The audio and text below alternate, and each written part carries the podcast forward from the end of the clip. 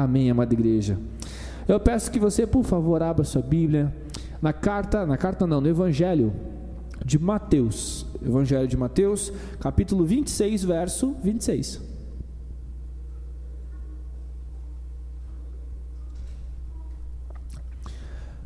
Carta de Mateus, carta de Mateus, Evangelho de Mateus. Estou com a carta na cabeça porque depois nós vamos falar sobre a carta de Coríntios.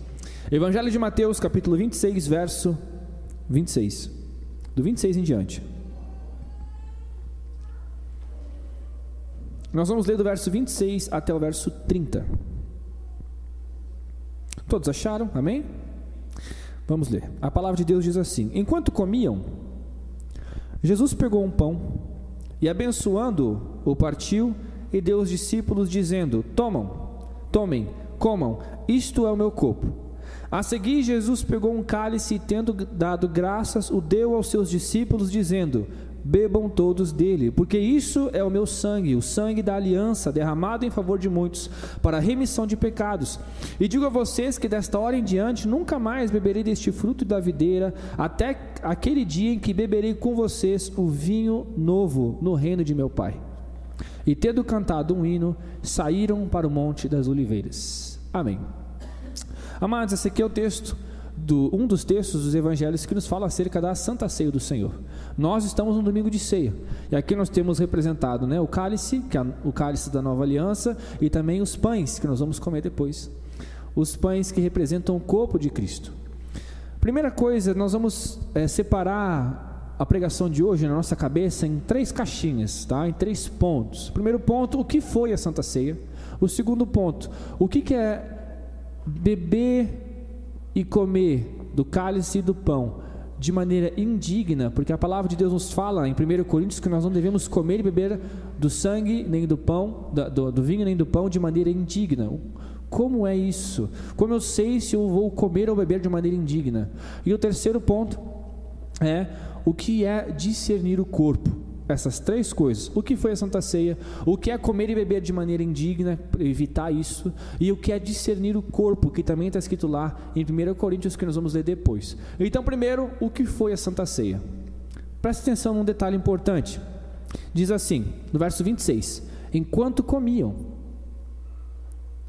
enquanto eles comiam, Jesus pegou um pão. Então a Santa Ceia é uma janta. Mas essa janta, que é uma coisa comum, a janta é uma coisa comum. Nós todos jantamos, amém? E eu gosto de jantar, e janto bastante. O pessoal fala que não é bom jantar muito antes de dormir, mas eu como bastante e vou dormir. Não pode, né? Olha lá, nós temos uma profissional da medicina falando que não pode, né? Encher a barriga e dormir.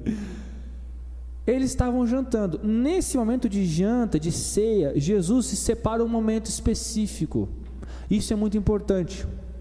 Porque a Santa Ceia não pode ser uma coisa comum. A ceia é uma coisa comum, mas a Santa Ceia é uma coisa específica, uma coisa especial. Então, enquanto eles comiam, eles estavam todos jantando, Jesus e os, os discípulos. Aí Jesus para, enquanto eles estão comendo, ele pega um pão, parte o pão e começa. Esse aqui é o meu corpo, presta atenção aqui. Ó, tomem o pão aqui e comam. Esse aqui é o meu corpo, que é repartido por vocês. Depois ele pega o cálice e diz: Esse aqui é a nova aliança no meu sangue. Bebam, bebam, esse é o meu sangue que é derramado por vocês na cruz, o cálice da nova aliança. Percebe que ele, ele, eles estão numa janta e agora ele está pregando? Ele está num momento comum e agora do nada Jesus começa a falar as coisas espirituais.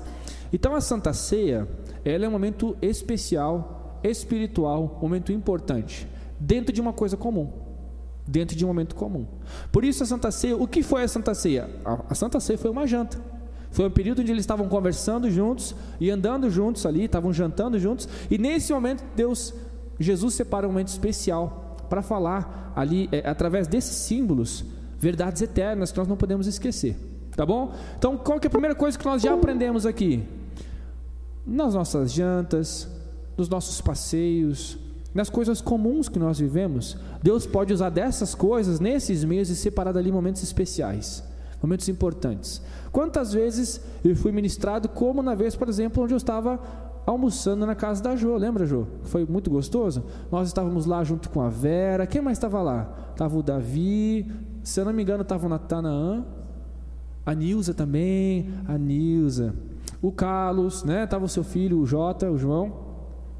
O Cadu acho que estava também, né, Cadu? Você estava? Não? Cara, como foi bom. Na próxima você vai ter que estar, tá, né, Cadu?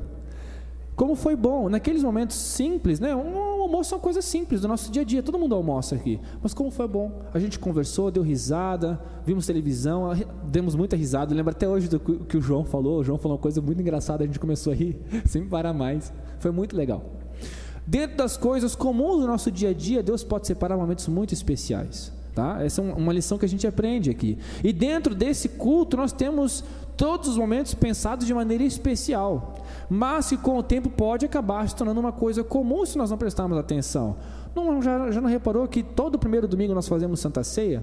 Isso não pode cair num rito, num costume repetido sem sentido. Senão a gente começa a tornar uma coisa especial, uma coisa santa, uma coisa simplesmente comum ou desprezível. Jesus ele para aquele momento simples e ele começa um momento especial. E aí o que, que acontece? Esse momento especial que Jesus começa com os discípulos, o texto nos fala somente que Jesus disse essas coisas. Pode ser que depois tenham vindo perguntas, tenham conversado mais, eles tenham começado a orar. Por quê? Olha o que está escrito no verso 30. E tendo cantado um hino, saíram para o Monte das Oliveiras. Então, eles estavam jantando. Depois, conversando, depois se tornou um momento especial da Santa Ceia. Se tornou um momento onde Jesus ele utiliza dos símbolos que estão à mesa para falar sobre o seu sacrifício que ele faria por eles.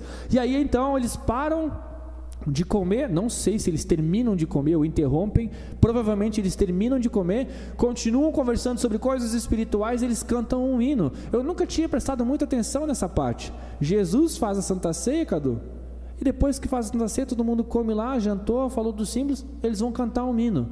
Qual hino é esse? O texto não fala qual hino, mas muito provavelmente foi um salmo. Muito provavelmente foi um dos 150 salmos. Por quê? Porque esses eram os hinos cantados, esse era o inário deles, os salmos. E eles eram todos judeus. Eles iam regularmente nas sinagogas, eles andavam junto no templo, iam até o templo, Jesus ensinava no templo, e é nesses lugares que se cantavam hinos, é nesse lugar que se salmodiava. Não sei qual foi o hino que eles cantaram, mas seria muito legal de saber qual foi a música que eles teriam cantado essa noite. Talvez eles teriam cantado o Salmo 23, O Senhor é meu pastor, nada me faltará. Talvez eles cantaram o Salmo 133, Ó oh, quão bom e agradável que andem juntos os irmãos. Talvez o Salmo 103, Bendiga minha alma ao Senhor e tudo que é em mim bendiga o seu santo nome. Ou o Salmo 1. Bem-aventurado aqueles que não andam no conselho dos ímpios, nem no caminho dos pecadores, nem na roda dos escarnecedores. Eles cantaram uma canção aqui. Agora, o que é interessante?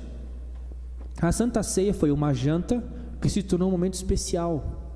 Foi uma coisa comum que se tornou uma coisa muito importante. O momento que Jesus separou para falar sobre a coisa mais importante o sacrifício dele por nós.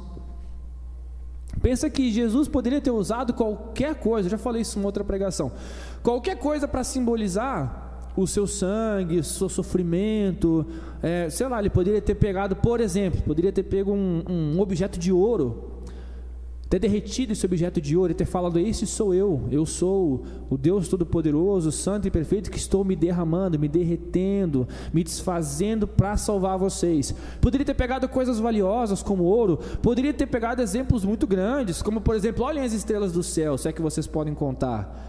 Pois o Pai, em toda a sua sabedoria, desceu do mais alto lugar para morrer por vocês. Mas sabe qual foi o exemplo que ele usou? Um pão qual foi o elemento que ele usou? Um pão. Em outras palavras, se a gente estivesse almoçando ou jantando, ele pegar uma coxinha de frango. Já pensou? Ele falar assim: essa coxinha de frango, esse pão, essa coisa simples aqui, representa o que eu vou fazer por vocês. Então o que, que ele está falando aqui? Que tão importante quanto estar aqui no culto público, é importante que nós entendamos quão relevante é para o Senhor comer junto estar junto. Sabe por que comer junto significa estar junto? Porque para o judeu, Robson, sentar na mesa com alguém significa aceitar aquela pessoa e ser um com ela. Eu, eu estendo a mão para você, recebo você na minha casa porque você é uma pessoa quista, bem quista da minha família. Então você pode comer na minha mesa. Isso significava é, comunhão, estar junto, andar junto. É isso que significava comer para os judeus. Por isso que muitos judeus se escandalizavam, fariseus, se escandalizavam de Jesus falando: Esse homem come e bebe com prostitutas, com cobradores de impostos. E ele diz que ele é santo. Eles comem, ele e seus discípulos comem sem lavar as mãos. E dizem que são santos. Por quê? Porque comer com alguém, comer, é uma coisa muito significativa para o povo judeu. Então se lavavam as mãos, se colocavam uma boa roupa, se estendia uma boa mesa, todos eles não, eles não podiam sentar porque eles não tinham cadeiras como nós. Sabe como é que era feita a refeição no tempo de Jesus? Acho que muitos já sabem, a gente até falou um pouco sobre isso. Eu vou fazer aqui, olha só, você vai virar meme depois, eu vou fazer aqui, ó. Fazia assim, ó. Eles reclinavam desse jeito, eles sentavam assim, aí a mesa era no chão, eles escoravam com a mão esquerda e comiam com a mão direita. Por isso que quando Jesus, ele cura um homem que tem a sua mão direita deformada, ele está devolvendo a dignidade, porque se come com a mão direita. Se ele estava com a mão direita deformada, ele não podia, se, é, não podia comer com a mão direita, ele teria que comer com a mão esquerda. E a mão esquerda, para o povo oriental, é utilizada para mexer em coisas sujas. Então se pega a panela com a mão esquerda e se come com a mão direita. Então o homem que comia com a mão esquerda era um homem impuro. Jesus devolve toda a dignidade para o homem da mão ressequida, porque a mão curada foi a mão direita. Por isso que a Bíblia fala que naquele dia da ceia, João se recosta no peito de Jesus. É muito difícil pensar alguém encostando no peito de alguém sentado na mesa como a gente senta, mas assim não, porque as pessoas todas estão assim. Então é muito fácil você reclinar no peito de alguém. E como era noite, podia estar com sono, podia estar cansado, tinha uma intimidade entre João e Jesus, então João ele recosta no peito de Jesus. Vê, o símbolo máximo do sacrifício de Jesus foi uma janta numa casa, foi uma coisa comum, foi uma coisa do dia a dia, foi andar junto, foi uma coisa de família.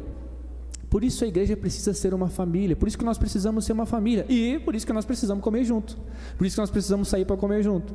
Eu estou, eu confesso aqui para vocês, eu estou em débito com vocês, porque muitos aqui eu comecei a fazer visitas logo que eu cheguei, logo começou o ano, eu comecei a fazer visitas e eu amo visitar cada um de vocês, mas a correria do dia a dia, as dificuldades me impediram de vê-los com maior frequência.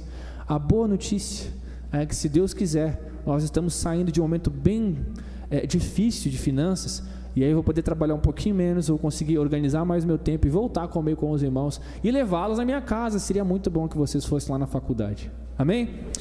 Agora abra a Bíblia de vocês na carta de Paulo aos Coríntios, capítulo 11, 1 Coríntios, primeira carta de Paulo aos Coríntios, capítulo 11. Nós vamos ver o que, que acontece depois que Jesus faz um momento de ceia naquela noite. 1 Coríntios capítulo 11, verso 23.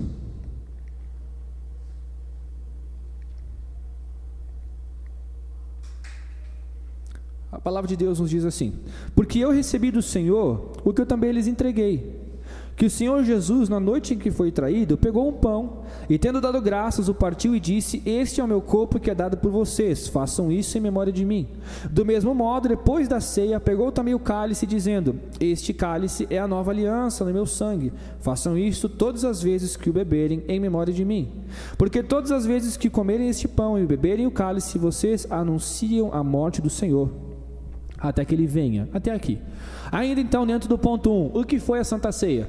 Foi uma janta, foi um momento de comunhão, um momento de amizade, um momento de família, um momento de estar junto, ser um com o outro, de comunidade, de ser amigos, que Jesus para, interrompe e utiliza daquele momento para fazer uma coisa maravilhosa trazer elementos que simbolizavam o seu sacrifício e o seu sangue derramado.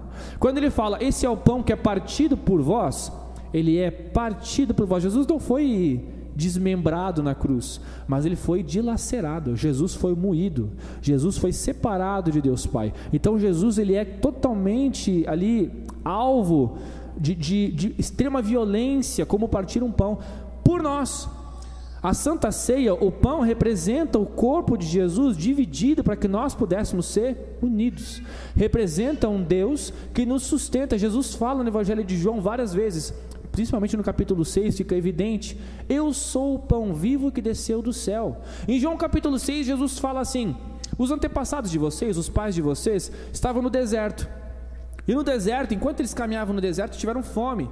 Então eles clamaram ao Senhor e do céu veio o maná. Era um pão que descia do céu, e eles comiam e eram sustentados. E Jesus fala em João capítulo 6: Eu sou esse pão vivo, eu sou os que sustento vocês durante o deserto da vida de vocês. Enquanto vocês nascem até a eternidade, vocês vivem na terra, e isso é um deserto. Vocês estão de passagem nessa terra. E eu sou o que sustenta vocês. Eu sou o pão vivo que desceu do céu. Quando ele pega o cálice, e o, e o legal do cálice, eu achei muito didático da parte de Jesus, é que a cor ela lembra realmente um pouco do sangue, né? Você vê a cor do vinho e é vermelho. E esse é o sangue. Isso é bem, é, é bem pesado de pensar que Jesus ele derramou realmente sangue, né? Sabe quando você faz um corte é, no supercílio, sangra muito, né? Cortes no supercílio, é, sangra bastante. O, o pastor Mateus se machucou esse dia jogando futebol, jogando é, basquete. Como sangra, né? Então, assim, Jesus ele, ele mostra que seria uma quantidade significativa de sangue derramado, né? Ele fala: Esse é o sangue da minha nova aliança, da aliança que eu estou fazendo com vocês, é de um compromisso que eu estou fazendo com vocês, de vocês terem a nova vida em Cristo, a nova vida em mim. Vocês vão ter o perdão dos pecados, vocês vão ter graça sobre vocês. Então, o que foi a Santa Ceia? A Santa Ceia foi em Jesus e depois de Jesus, todas as vezes que eles se reuniam, foi um momento e ainda é um momento muito especial para a vida da igreja, porque é a, a, a visualização da graça de Deus. E a graça de Deus, todas as vezes que nós falamos da graça de Deus, da misericórdia de Deus, nós precisamos ter os nossos corações quebrantados. O que é a graça de Deus? A graça de Deus é que nós não merecíamos. Nós estávamos mortos em nossos delitos e pecados, diz o Novo Testamento, quando Ele veio com o seu amor e nos trouxe, nos tirou das trevas para a sua maravilhosa luz, como diz o apóstolo Pedro. Então, o símbolo, a visualização da graça de Deus é a Santa Ceia. Por isso que quando você está num culto de Santa Ceia, nós temos elementos, canções, orações, salmos, palavra direcionado para como está a sua vida? Arrependa-se dos seus pecados. Existe graça para você. Se você tem pecado, se você tem é, dívida com Deus, se você tem aí um monte de coisa que você está devendo para o Senhor, vive uma vida desregrada, o diabo tem afligido a sua vida, você tem sido perseguido por Satanás e seus demônios, tem sido escravo dos seus próprios pecados, existe graça para você. Existe libertação para você, existe uma boa notícia para você, existe uma bênção maravilhosa de Deus para você, e a visualização dessas coisas são nesses dois elementos: o corpo de Cristo de, dividido ali, entregue por nós, e o sangue dele derramado que nos trouxe vida, que nos trouxe paz. Isso foi, isso é a Santa Ceia. A Santa Ceia não é um memorial somente, porque Jesus fala, né? Façam isso em memória de mim. Todas as vezes que se reunirem, não apenas para ficar lembrando de Jesus, mas para não esquecer o que foi a graça de Deus, para não esquecer o sacrifício. E olha que interessante, a Santa Ceia foi feita na noite mais difícil da vida de Jesus, porque o texto fala: Porque eu recebi do Senhor e que eu também vos entreguei, que Jesus Cristo, na noite em que foi traído, pegou o pão, partiu e disse: Esse é meu corpo. De semelhante modo, depois de haver ceado, pega o cálice e diz: Esse é o sangue da nova aliança. No dia que ele foi traído, no dia que ele foi entregue, na noite onde ele seria entregue para ser morto, naquela noite, no último, talvez a, a, última ação de Jesus com seus discípulos, antes de qualquer coisa, o último manifestar, os últimos momentos dele, antes de irem para o Monte das Oliveiras orar, foi jantar junto, foi estar junto. E ali, daquela janta, daquele momento comum, Jesus fala: Olha eu quero que vocês entendam que eu sou o que sustenta vocês. E que se vocês me procurarem, se vocês me tiverem, se vocês me buscarem, eu vou sustentar vocês numa nova aliança. Vou sustentar vocês para sempre. Vocês nunca mais terão fome nem sede. Fiquem comigo, esse é meu último momento. É minha última janta com vocês. Depois aqui você entregue. Isso é a Santa Ceia. Por isso que quando nós falamos da Santa Ceia, dá uma bad vibes assim. Nós ficamos meio em luto porque foi no último a última noite de Jesus com seus discípulos. Então é uma coisa que já começa meio que é, transparecer um pouco de luto para nós, porque ele vai ser entregue. Mas ao mesmo tempo, a Santa Ceia também é uma celebração. Não pode ser sinônimo de tristeza, tem que ter sinônimo de alegria. Porque nós vamos comer e beber de um pão maravilhoso e de um suco de uva maravilhoso. Nós vamos experimentar aqui parte do que seria uma grande refeição que eu tenho desejo do fundo do meu coração. Vamos ver se a gente consegue fazer isso até o final do ano. Pegar um domingo de Santa Ceia.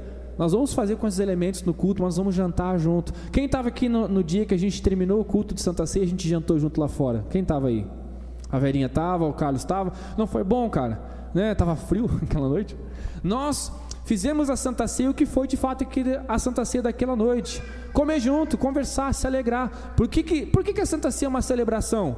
Porque o sangue de Jesus derramado significa a vida que eu não tinha que Ele me entrega. Significa o perdão que eu não merecia e Ele me deu.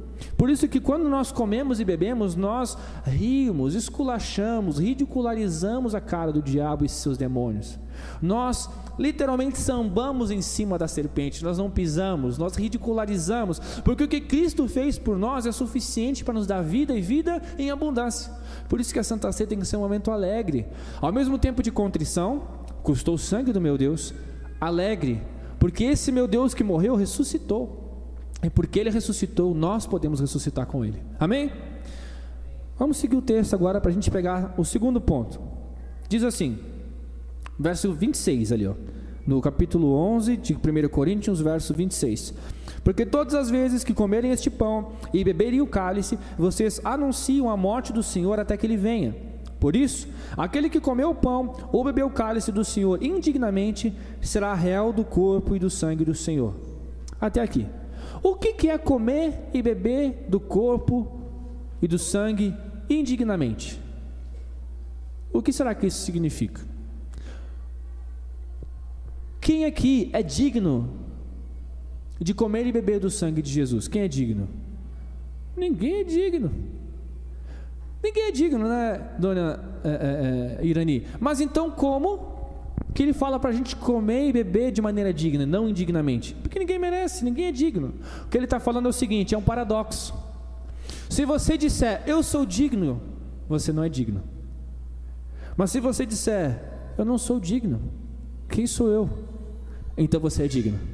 Porque Jesus procura pessoas quebrantadas. Jesus ele abre espaço para aqueles que entendem o seu sacrifício. E o seu sacrifício foi para os não dignos.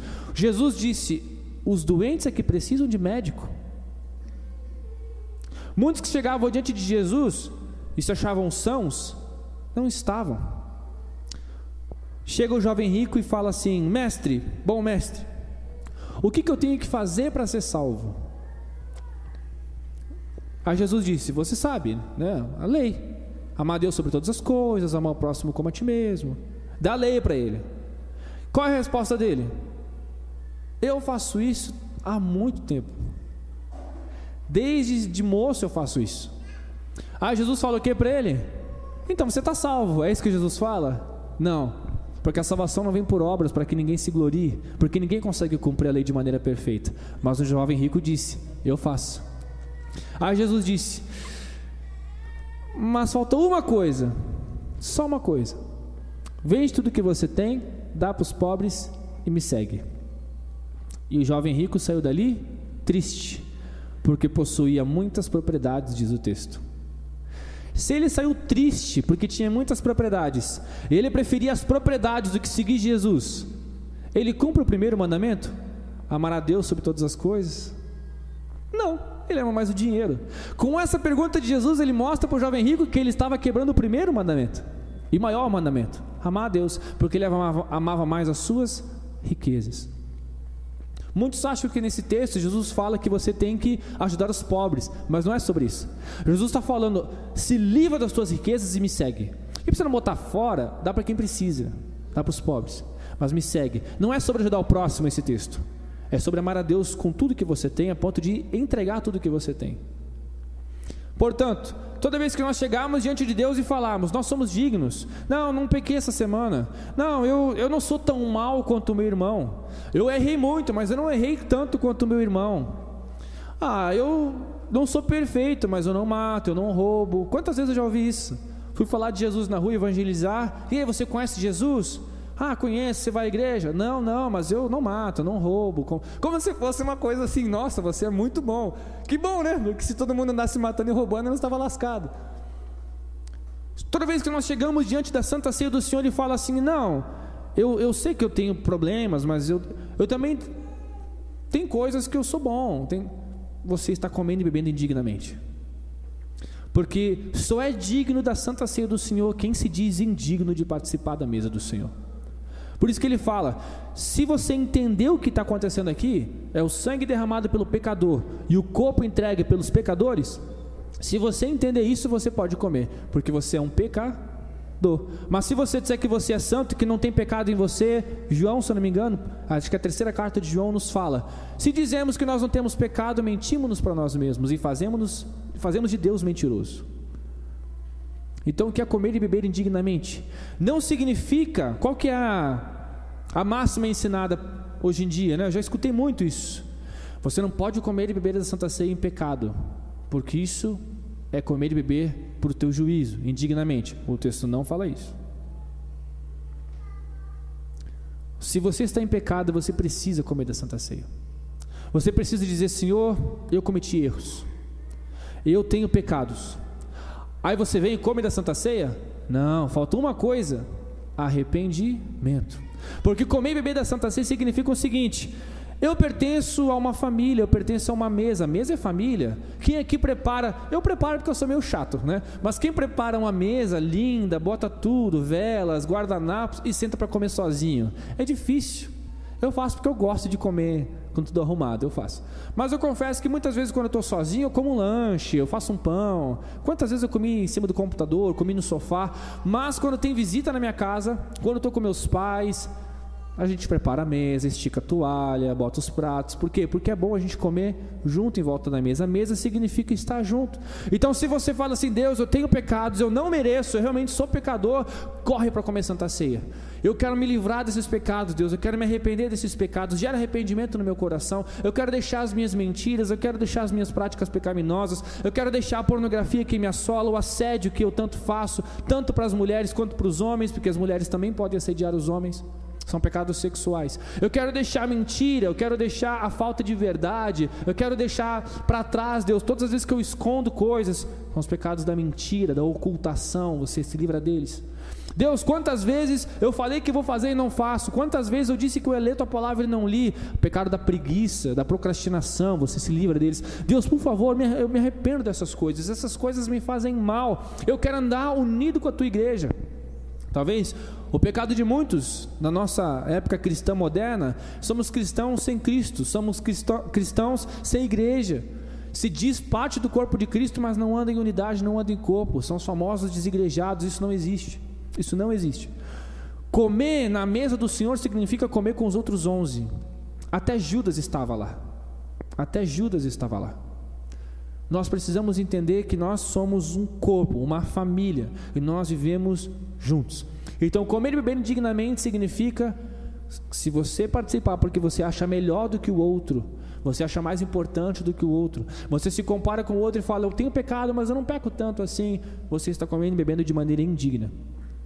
Porque aqueles que rejeitaram Jesus eram justamente aqueles que se diziam santos, puros. Mas aqueles que olhavam e diziam assim: Afasta de mim porque eu sou pecador.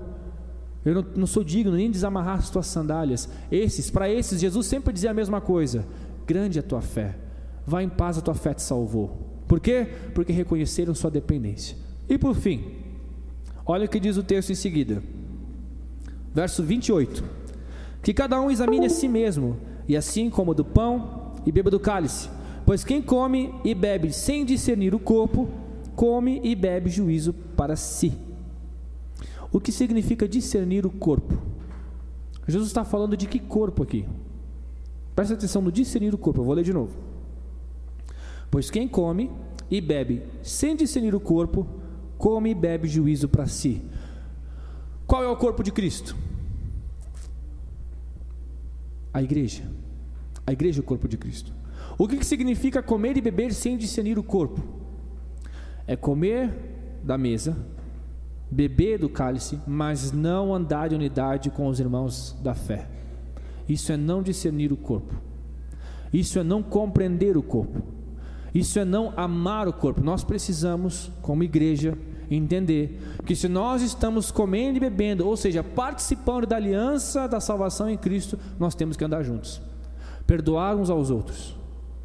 Respeitar uns aos outros. Amar uns aos outros. Nós somos uma família nós somos uma igreja.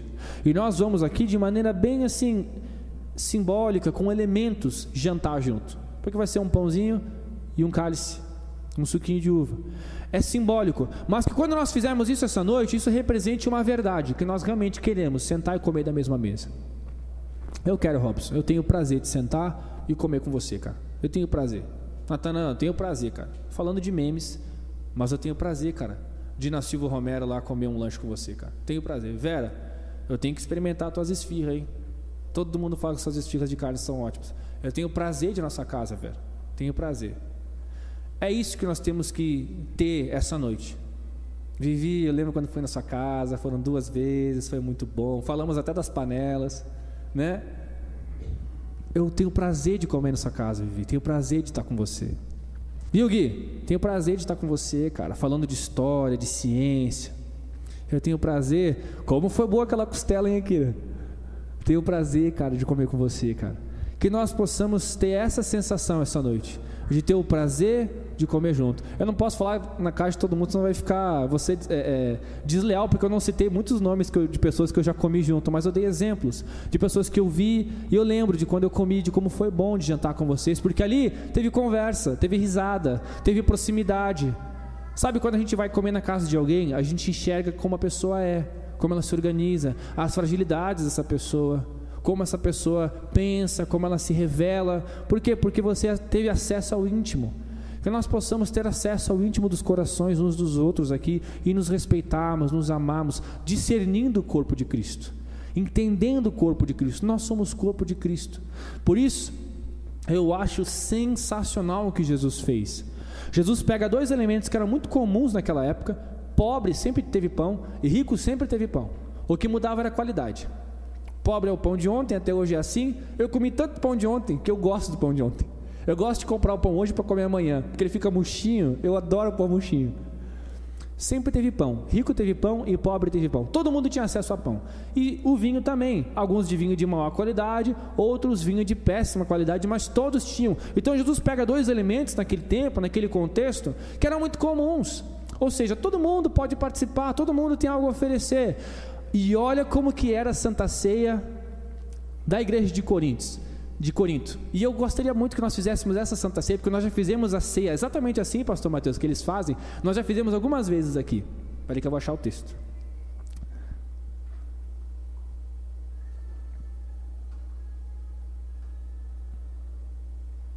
Do verso 17 em diante. Tem uma tem uma crítica do apóstolo Paulo aqui, tá? A gente vai ler a crítica, mas na crítica tem como que eles faziam a Santa Ceia. Olha que interessante, verso 17. Mas nisto que agora prescrevo, não posso elogiá-los, porque vocês se reúnem não para melhor, e sim para pior. Porque antes de tudo, eu estou informado de que, quando se reúnem na igreja, existem divisões entre vocês, e eu, em parte, acredito que isso é verdade. É até necessário que hajam partidos entre vocês, para que também os aprovados se tornem conhecidos entre vocês.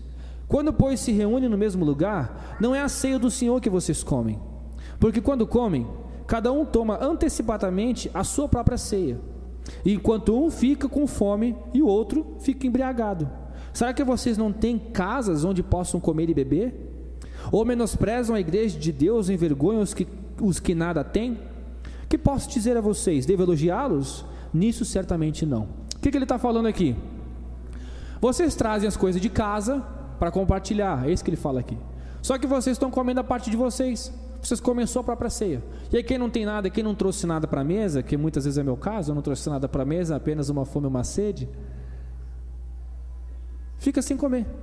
Você vai com teu pão, vai com teu vinho, vai com teu pedaço de cordeiro, você leva tudo lá na igreja, senta, come um monte, bebe um monte até ficar tchuco, até ficar bêbado, que nem fala gaúcho. E aí, os que nada têm não podem comer, não podem beber. Vocês acham que isso é justo? Vocês não têm casa para comer em casa, não? Aqui é igreja, pô. Aqui não é para encher a barriga, aqui não é para ficar falando abobrinha depois que enche a cara, não é para isso não. Aqui é para a gente comer e beber junto com uma família. Vocês ficam zombando quem não traz nada, quem não tem nada não come nada, quem chega mais tarde não tem nada para comer. Quem tem fome come em casa. Meu pai sempre usou esse texto para justificar não comprar McDonald's para mim. Pai, compra um Mac. Quem tem fome come em casa, ele falava. E não comprava. Sem vergonha. É que eu não tinha dinheiro, né? E ele me dava uma resposta bíblica. Tá com fome? Tô. Então come em casa. Ah, que saco, eu queria um Mac. Eu quero que a gente faça essa Santa Ceia. Que a gente celebre com as coisas que a gente faz na nossa casa. Eu amo o bolo que a minha esposa faz. A minha esposa faz o melhor bolo de fubá. Ah, mas eu já comi um bolo de fubá melhor do que o da tua esposa. Não me interessa. Para mim, É o melhor bolo de fubá que eu já comi. E é maravilhoso, todo mundo que come gosta. Vamos fazer uma ceia onde ela traz o bolo de fubá? Amém? Amém. Vai ter que fazer bolo de fubá, amor. Onde cada um traz um prato, cada um traz alguma coisa. Como é bom isso, cara. Como é bom cada um trazer. E quem não, não puder trazer nada, não tem problema. Vem com fome e com sede, que você vai comer também. Porque nós, nós não vamos encher a cara aqui, comer tudo e não deixar nada para ninguém. Amém? Aí Paulo dá uma crítica neles. Vocês estão vindo aqui para fazer algazarra. Vocês têm usado a igreja não para fazer a Santa Ceia, não para um momento especial. Vocês estão fazendo isso. Por isso que ele fala: examine-se a si mesmo e depois comam. Veja se vocês estão bem com Deus. Pede, pede perdão pelos seus pecados, então comam da ceia. E outra, vamos discernir o corpo, né? O que, que ele está falando? Vamos ter um pouco de noção. Vamos comer, encher a barriga aí, já que a Santa Ceia é um momento para a gente comer junto. Espera todo mundo chegar, vamos comer todo mundo junto. Uma coisa que eu amo que a Isabela faz é que quando eu faço janta, eu chamo ela, sento na mesa, sirvo o meu prato e aguardo ela chegar e vou comendo. E ela faz a janta, ela não come até que eu sente com ela. É, então, poxa, eu tô. Toda vez que eu faço a janta, não, deixa eu esperar ela chegar. Às vezes está cuidando do Miguel, às vezes está estendendo roupa, a comida está esfriando, a massa vai grudar, porque massa quando esfria gruda. Eu fico ansioso, estou morrendo de fome, mas ela me espera toda vez que ela faz janta, né? Como é bom você ser esperado para comer, né? É ótimo. Amém? O que foi a Santa Ceia? Uma janta comum, que Jesus faz um momento especial. E eu amo, porque o símbolo dos cristãos é comida e bebida. Maravilhoso, não nada melhor do que isso. A Santa Ceia foi um momento comum que se tornou um grande momento especial para a vida da igreja.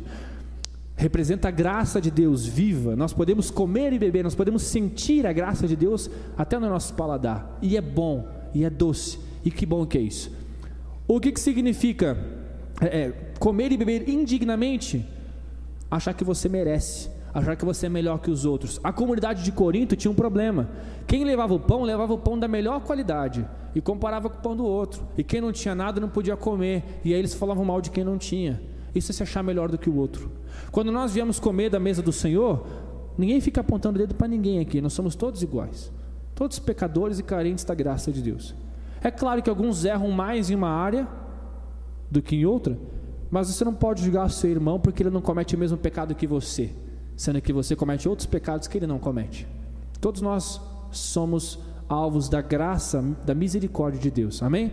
E por fim, o que, significa discernir o corpo? É ter noção de que eu estou participando de um momento público. A Santa Ceia não é individual, a Santa Ceia é pública, é comunitária. Isso é discernir o corpo, compreender que eu faço parte da igreja. E eu quero encerrar com uma dica para vocês. O capítulo 12 o apóstolo Paulo vai falar sobre os dons, dons e ministérios, o capítulo 12.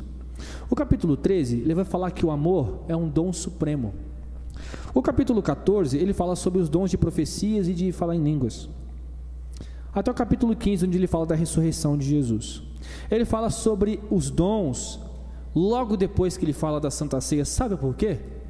Como que os dons são manifestados? Individual ou coletivamente? Coletivamente. Então ele fala sobre os dons e ministérios depois da ceia, para ensinar o povo de que o que se faz aqui não é só um memorial, não é só um símbolo, mas é um momento junto de família, onde nós comemos e bebemos do mesmo pão, do mesmo cálice, porque servimos ao mesmo Deus e vamos ministrar os nossos dons, a nossa paciência, o nosso amor, a nossa misericórdia, abrir as portas da nossa casa, entregar o nosso carro para quem está precisando, ajudar a pagar a conta de irmão que está precisando, tudo uns dos outros. Por quê? Porque nós somos uma família. Isso é discernir o corpo. Amém? Nós andamos juntos porque nós fomos salvos e remidos por um Deus que nos manterá juntos até o fim. E eu quero encerrar com o verso 30 em diante do capítulo 11. Olha o que diz: É por isso que há entre vocês muitos fracos e doentes, e não poucos que dormem, porque se julgássemos a nós mesmos, não seríamos julgados. Mas quando julgados, somos disciplinados pelo Senhor, para não sermos condenados com o mundo. Assim, meus irmãos, quando vocês se reúnem para comer, esperem uns pelos outros. Se alguém tem fome, come em casa, a fim de que vocês não se reúnem, não se reúnam para juízo. Quantas demais coisas eu as ordenarei quando for aí. Eu encerro com isso dizendo o seguinte: Paulo aqui está dando uma instrução para eles sobre a Santa Ceia e diz: tem muito mais coisa, mas quando for ir pessoalmente eu converso com vocês. Mas sobre a Santa Ceia, ele dá essa lição para nós. E eu encerro dizendo: vamos fazer do culto de ceia hoje, do momento de ceia hoje, um momento onde a gente pede perdão em dois níveis. Perdão a Deus pelos nossos pecados individuais, a procrastinação, é, a preguiça, falta de compromisso com as coisas de Deus. E vamos pedir perdão pelos nossos pecados coletivos, a mágoa, a falta de perdão, a raiva, a inveja. Amém? Porque pedindo perdão sobre essas coisas, nós vamos comer e beber do corpo de Cristo. E eu tenho uma sensação maravilhosa quando participo da ceia. Porque eu sei que o sabor que eu estou sentindo, todos estão sentindo do pão. Eu sei que o sabor do suco que eu estou tomando, todos estão sentindo. E no mesmo momento, porque a gente come e bebe junto. E eu me sinto tão parte de um todo quando eu participo da Santa Ceia. Eu me sinto tão bem.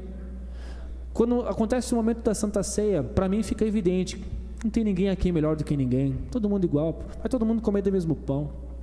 Ninguém vai estar escolhendo aqui se é Seven Boys, se é. É tudo o mesmo pão, cara. Ninguém vai estar olhando assim, aqui se é Aurora ou se é. É suco de uva, cara. É tudo igual. Nós somos uma família, amém? E que isso seja uma motivação para que a gente sempre jante junto, amém? Fique em pé. Vamos receber a bênção de Deus que tem nessa palavra. Qual que é a bênção de Deus que tem nessa palavra? Você é alvo da graça e da misericórdia de Deus. Se você tem pecados, e eu tenho certeza que você tem. Se você tem tido muitas dificuldades, eu sei que você tem suas dificuldades. Se você se sente indigno de estar aqui pelos seus pecados, e eu sei que nós somos indignos de estar aqui. A boa notícia que eu tenho para você é que Jesus, ele preparou uma janta para nós. Isso que é legal. E ele ainda diz uma coisa: Eu não vou beber desse cálice até que eu encontre vocês no céu. Sabe o que ele está falando? A janta não acabou. Nós vamos continuar lá em cima. Então eu não vou mais beber desse cálice até encontrar vocês. E quando encontrar vocês, nós vamos continuar a festa. E ele vai nos servir, diz a Bíblia. Imagine que benção. Nós estamos todos numa grande mesa. Eu não sei qual o tamanho dessa mesa, né? Uma mesa aí, tamanho do universo onde nós vamos estar todos reunidos e comendo e onde Cristo nos serve a todos nós. A bênção que Deus tem para nós é essa: a graça e a misericórdia de Deus estão disponíveis para nós. Vamos nos arrepender dos nossos pecados. Deus tem uma bênção maravilhosa para nós quando nós nos arrependemos. Né? Deus quer renovar nossas forças. Nós podemos sair daqui puros essa noite, como se nós nunca tivéssemos pecados. Podemos sair daqui regenerados pela graça do Senhor. E o perdão de Deus é manifestado a toda a igreja, porque Ele quer que nós andemos juntos. Eu confessei para vocês aí a minha dificuldade de ir até a casa dos irmãos. E anuncio aqui que estou trabalhando para voltar a visitá-los. Estou com muita saudade. Mas eu faço aí o desafio para vocês. Visitem-se uns aos outros. Eu sei que tem gente aqui que adora visitar uns aos outros, que tem muita história junto. Vamos cultivar mais isso. Vamos, vamos eu quero ouvir aquele grupo do, da igreja bombando. Ó, oh, estamos indo na igreja. Quem quer vir? Estamos cada um levando um prato na igreja. Vamos fazer um almoço domingo lá. Eu quero ver esse tipo de coisa acontecendo de novo. Amém? Passamos por algumas dificuldades nos últimos dias, nos últimos meses. Realmente a igreja foi abalada em muitos sentidos. Mas a palavra de Deus diz no começo dessa carta: é necessário que haja algumas complicações dentro da igreja para que os aprovados sejam manifestados. E aí, voltemos a comer e beber do corpo de Cristo, porque nós somos um. Amado Senhor, tua palavra foi lida e foi pregada. Eu sei que, apesar de mim, o Senhor falou aos nossos corações. Pai, o Senhor foi incrível, foi sensacional. Ao fazer de um momento tão simples, algo tão profundo, Senhor. Uma simples janta se tornou um símbolo de que nós somos uma família, que comemos e bebemos na mesma mesa, que temos tudo em comum.